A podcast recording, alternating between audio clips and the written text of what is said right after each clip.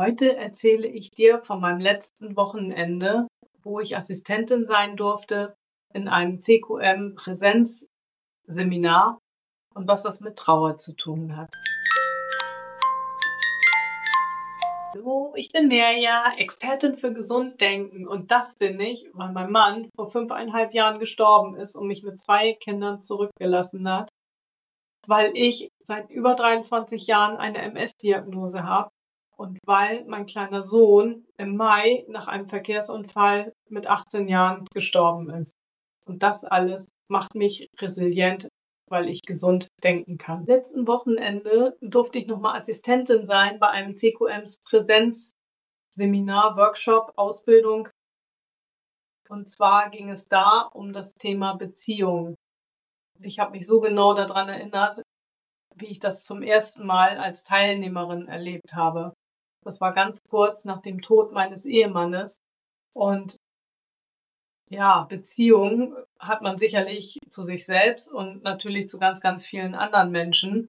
Aber es geht in diesen Tagen auch um die Beziehung zu einem potenziellen Partner oder zu dem Partner, Partnerin, Lebensgefährten, Lebensgefährtin, wie auch immer. Auch ähm, Partner, mit dem man intime Kontakte hat. Darum geht es auch sehr stark. Und in diesen Tagen wurden wir dazu angehalten, eine Liste von unserer Traumbeziehung zu erstellen, also von unserem Traumpartner, Partnerin. Ähm, bei mir, also ich habe für mich entschieden, dass es ein Partner ist. Und da mein Mann wirklich ja, vielleicht waren es sechs, acht Wochen vorher gestorben ist, war ich überhaupt nicht dazu bereit, überhaupt meinen Geist zu öffnen, dass es vielleicht nochmal einen anderen Partner in meinem Leben geben könnte.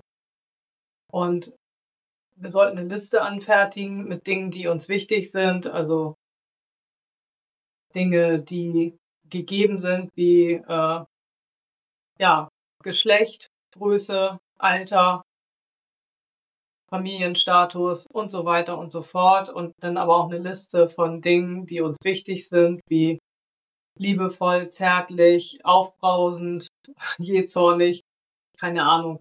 Da hat ja jeder so seine eigenen äh, Präferenzen. Ja, und das war, also diese Liste sollten wir da anfertigen und ich war absolut überhaupt nicht in der Lage dazu, diese Liste anzufertigen, weil ich noch so in meiner Trauer verfangen war und festgehangen habe dass da standen vielleicht unter jedem Punkt standen vielleicht zwei, drei Punkte, was natürlich absolut nicht ausreichend ist und natürlich niemals vollständig war. Aber so war das nach diesem Seminar. In diesen Tagen haben wir auch ganz, ganz viel CQM angewandt natürlich. Und ich habe natürlich für mich auch an dem Thema Trauer gearbeitet, was auch hocheffektiv war. Und wir haben Glaubensgrundsätze aufgelegt und äh, Verhaltensmuster, die ich dann so an den Tag lege, gelegt habe. Vielleicht hat sich das geändert seitdem. Und natürlich auch meine Vorstellungen werden natürlich auch durch meinen Glaubens, durch meine Glaubensgrundsätze ganz stark geprägt und durch meine Sozialisierung und mein Verhaltensmuster. Und mit CQM hat man einfach die Möglichkeit, daran zu arbeiten, sich weiterzuentwickeln und letztlich auch seine Komfortzone ein bisschen zu erweitern und offener zu werden für neue Möglichkeiten. Und das habe ich sehr stark in diesen Tagen getan, als ich da war. Unter anderem habe ich auch an dem Konzept gearbeitet, dass man nicht unbedingt ein ganzes Jahr lang trauern muss, wie das äh, in vielen Kreisen auch äh, ja dieses Trauerjahr, was eingehalten werden darf, was viele Menschen von Witwen auch erwarten. Daran habe ich unter anderem auch gearbeitet. Ich habe für mich beschlossen, es darf schneller gehen, dass wieder ein neuer Partner in mein Leben kommt. Und äh, ja, das war total spannend. Ist also unter ganz, ganz vielen Tränen ist das damals abgelaufen. Und immer wenn ich weine, kann ich nicht richtig reden. Ihr habt das ja auch schon gesehen in dem Podcast und auch gehört. das war wirklich eine anstrengende Transformation für mich, die ich da durchlaufen bin. Aber es hat sich gelohnt. Ich habe also ein halbes Jahr später ist mein neuer Partner in mein Leben gekommen und ich konnte das annehmen und genießen und ja, ist zum Glück auch immer noch bei mir. Das passt also. Und damals, als sich das ergeben hat, in der Anfangszeit, habe ich ihm mal gesagt, ich bin eigentlich noch gar nicht so weit für eine neue Beziehung. Das geht mir gerade hoppla die hoppla viel zu schnell.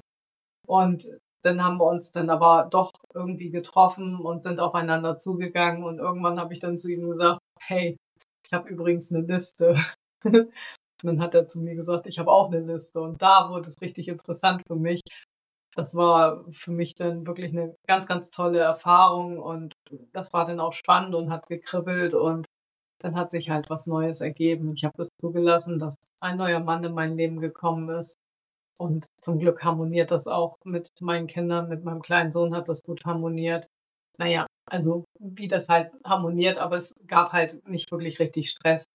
Und das ist schon ein ganz, ganz, ganz, ganz großes Geschenk, was mir da total geworden ist. Und von daher bin ich mega, mega dankbar, dass ich damals äh, dieses, diese Tage genießen durfte und habe natürlich am Wochenende jetzt auch mit ganz, ganz großer Freude bei einer solchen Veranstaltung dennoch Assistentin mitgewirkt und das war wieder total spannend und was da für Transformationen stattfinden.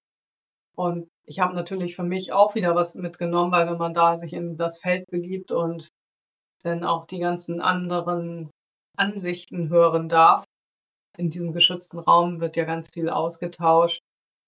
Das bildet mich auch weiter und das ähm, stärkt mich dann auch in meiner eigenen, in meinem eigenen Ich, in meinem eigenen Auftreten und auch in meinen Ansichten. Und dafür bin ich ganz, ganz dankbar.